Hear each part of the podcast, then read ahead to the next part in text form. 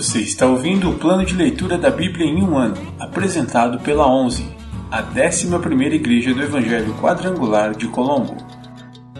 Dia 132, 12 de maio, semana 19.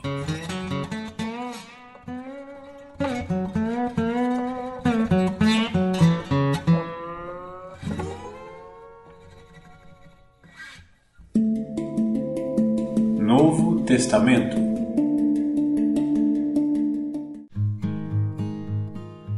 de Atos, capítulo 20, versículos do 1 ao 16. Por isso, em Mileto, mandou chamar os presbíteros da igreja de Éfeso. Quando chegaram, ele lhes disse: Vocês sabem que, desde o dia em que pisei na província da Ásia até agora, Fiz o trabalho do Senhor humildemente e com muitas lágrimas. Suportei as provações decorrentes das intrigas dos judeus e jamais deixei de dizer a vocês o que precisavam ouvir, seja publicamente, seja em seus lares. Anunciei uma única mensagem tanto para judeus como para gregos. É necessário que se arrependam, se voltem para Deus e tenham fé em nosso Senhor Jesus. Agora, impelido pelo Espírito, vou a Jerusalém.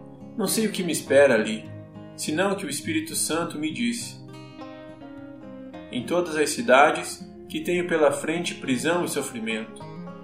Mas minha vida não vale coisa alguma para mim, a menos que eu a use para completar minha carreira e a missão que me foi confiada pelo Senhor Jesus dar testemunho das boas novas da graça de Deus. Agora sei que nenhum de vocês, a quem anunciei o reino, me verá outra vez. Por isso, declaro hoje que, se alguém se perder, não será por minha culpa, pois não deixei de anunciar tudo que Deus quer que vocês saibam. Portanto, cuidem de si mesmos e do rebanho sobre o qual o Espírito Santo os colocou como bispos, a fim de pastorearem sua igreja, comprada com seu próprio sangue. Sei que depois de minha partida surgirão em seu meio falsos mestres, lobos ferozes que não pouparão o rebanho. Até mesmo entre vocês se levantarão homens que distorcem a verdade a fim de conquistar seguidores. Portanto, vigiem Lembrem-se dos três anos que estive com vocês, de como dia e noite nunca deixei de aconselhar com lágrimas cada um de vocês. E, agora, eu os entrego a Deus e a mensagem de Sua graça que pode edificá-los e dar-lhes uma herança junto com todos que Ele separou para si. Jamais cobicei a prata, o ouro ou as roupas de alguém. Vocês sabem que estas minhas mãos trabalharam para prover as minhas necessidades e as dos que estavam comigo. Fui exemplo constante de como podemos, com trabalho árduo, ajudar os necessitados, lembrando as palavras do Senhor Jesus: a bênção maior em dar que em receber. Quando Paulo terminou de falar, ajoelhou-se e orou com eles. Todos choraram muito enquanto se despediam dele com abraços e beijos. O que mais os entristeceu foi ele ter dito que nunca mais o veriam. Então eles o acompanharam até o navio.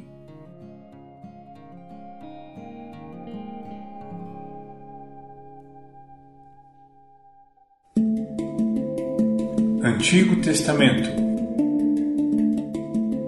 Livros históricos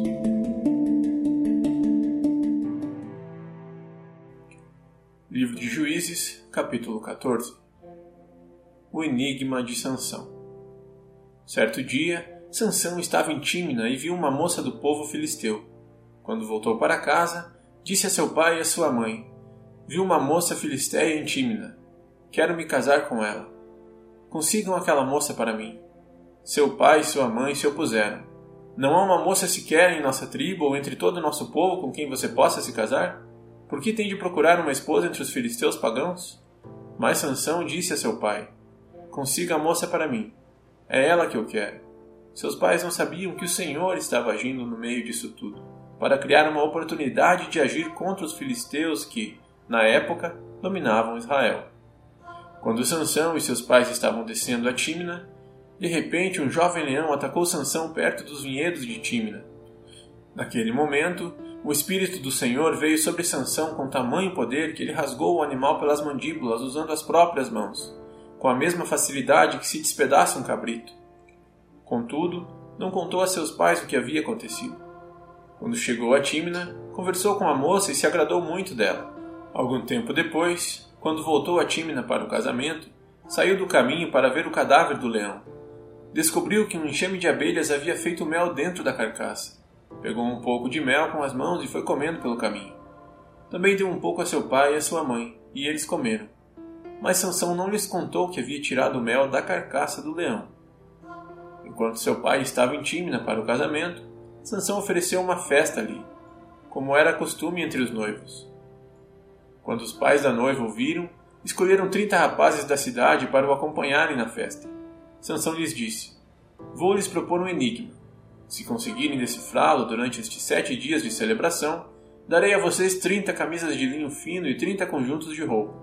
Mas, se não conseguirem decifrá-lo, vocês me darão trinta camisas de linho fino e trinta conjuntos de roupa. Está bem, concordaram eles. Proponha seu enigma, ele disse. Do que come veio algo para comer, do que é forte veio algo doce. Três dias depois, eles ainda tentavam encontrar a resposta. No quarto dia, disseram à esposa de Sansão: Convença seu marido a explicar o enigma. Caso contrário, queimaremos vivos você e sua família. Você nos convidou à festa só para nos deixar pobres? Então a esposa de Sansão lhe disse, aos prantos: Você não me ama, você me odeia. Propôs um enigma ao meu povo, mas não me contou a resposta. Ele respondeu: Não revelei o enigma nem a meu pai e minha mãe. Por que deveria contá-lo a você? Ela chorava cada vez que estava com ele e assim continuou até o último dia da festa. Por fim, de tanto importunar Sansão, no sétimo dia ele lhe contou a resposta. Então ela explicou o enigma aos rapazes. Antes do pôr do sol do sétimo dia, os homens da cidade vieram dar a resposta a Sansão. O que é mais doce que o mel? O que é mais forte que o leão? Sansão respondeu: Se vocês não tivessem arado com minha novilha, não teriam resolvido meu enigma. Então o Espírito do Senhor veio com poder sobre Sansão. Ele desceu à cidade de Ascalon, matou trinta homens, tomou seus pertences e deu as roupas deles aos homens que haviam resolvido o enigma. Contudo, ficou furioso com o que tinha acontecido e voltou a morar na casa de seus pais. A noiva de Sansão foi dada como esposa ao rapaz que o havia acompanhado na cerimônia. Livro de Juízes, capítulo 15 Sansão se vinga dos filisteus. Algum tempo depois, durante a colheita do trigo, Sansão levou um cabrito de presente para sua esposa. Vou ao quarto de minha esposa para dormir com ela, disse ele. Mas o pai dela não o deixou entrar. Eu tinha certeza de que você a odiava, explicou ele. Por isso eu a dei como esposa seu acompanhante de casamento. Mas veja, a irmã mais nova dela é ainda mais bonita. Case-se com ela. Sansão disse: Desta vez ninguém poderá me culpar de tudo que eu fizer a vocês, filisteus. Então saiu e capturou trezentas raposas, amarrou-as em pares pela cauda e prendeu uma tocha em cada par de caudas. Depois acendeu as tochas e soltou as raposas no meio das plantações de cereais dos filisteus. Assim, queimou tudo, tanto os feixes já ceifados como o cereal que ainda seria colhido. Também destruiu os vinhedos e os olivais. Quem fez isto? perguntaram os filisteus. E responderam: Foi Sansão, pois seu sogro, de Tímina, deu a esposa de Sansão a seu acompanhante de casamento. Então os filisteus queimaram vivos a mulher e seu pai. Sansão disse aos filisteus: Não descansarei enquanto não me vingar de vocês pelo que fizeram. Ele os atacou com grande violência e matou muitos deles. Depois foi morar numa caverna na rocha de Etã. Então os filisteus acamparam em Judá e se espalharam pelos arredores da cidade de Lei. Os homens de Judá perguntaram aos filisteus: Por que vieram nos atacar? Os filisteus responderam: Viemos capturar Sansão e nos vingar dele. Então três mil homens de Judá desceram para buscar Sansão na caverna da rocha de Etã.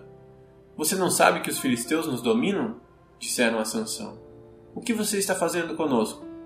Sansão respondeu: só fiz a eles o que fizeram a mim. Mas os homens de Judá lhe disseram: Viemos amarrá-lo e entregá-lo aos filisteus. Está bem, disse Sansão, mas prometam que vocês mesmos não me farão mal. Vamos apenas amarrá-lo e entregá-lo aos filisteus, responderam eles. Não vamos matá-lo. Então o amarraram com duas cordas novas e o fizeram sair da rocha. Quando Sansão chegou a Lei, os filisteus vieram ao seu encontro, dando gritos de vitória. Mas o Espírito do Senhor veio com poder sobre Sansão, e ele rompeu as cordas em seus braços como se fossem barbantes de linho queimados. E as amarras caíram de suas mãos. Sansão encontrou a queixada de um jumento que tinha sido morto havia pouco tempo. ele a pegou e a usou para matar mil filisteus. Então disse: Com uma queixada de jumento fiz deles montões, com uma queixada de jumento matei mil homens. Quando acabou de celebrar sua vitória, jogou fora a queixada, e aquele lugar foi chamado de Ramat-Lei. Sansão sentiu muita sede e clamou ao Senhor: Por meio da força de teu servo, concedeste este grande livramento. Acaso devo morrer de sede e cair nas mãos desses incircuncisos? Então Deus fez jorrar água de um buraco no chão em Lei. Sansão bebeu e se reanimou. Chamou aquele lugar de En-Hakoré, que existe em Lei até hoje. Sansão julgou Israel durante vinte anos, no período em que os filisteus dominavam a terra.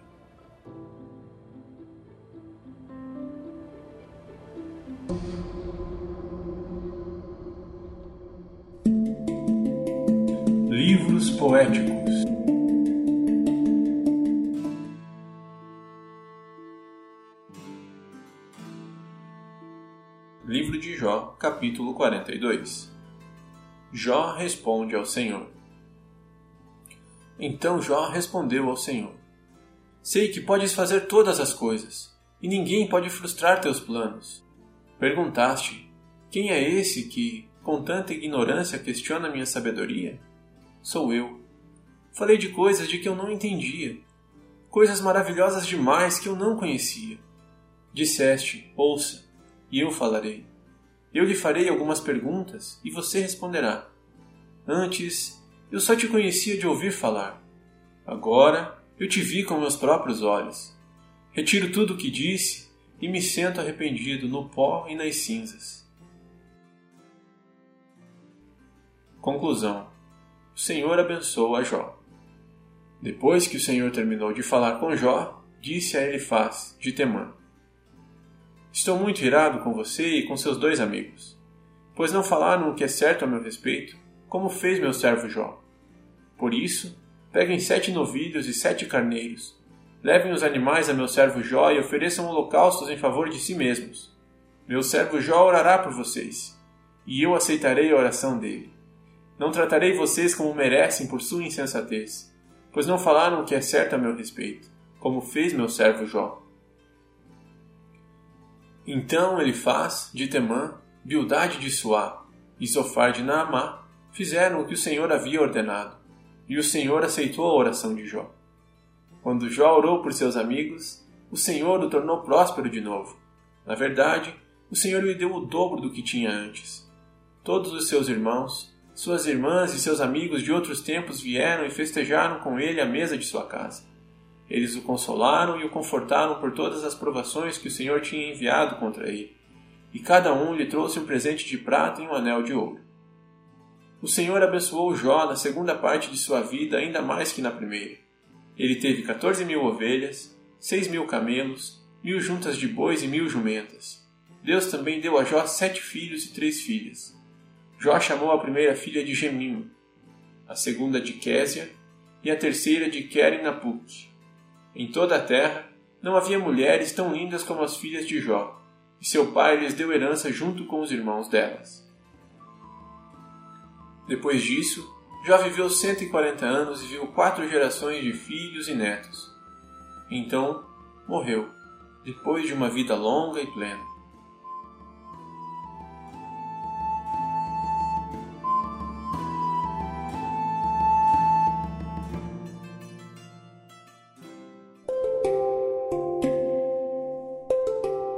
Versículo da semana.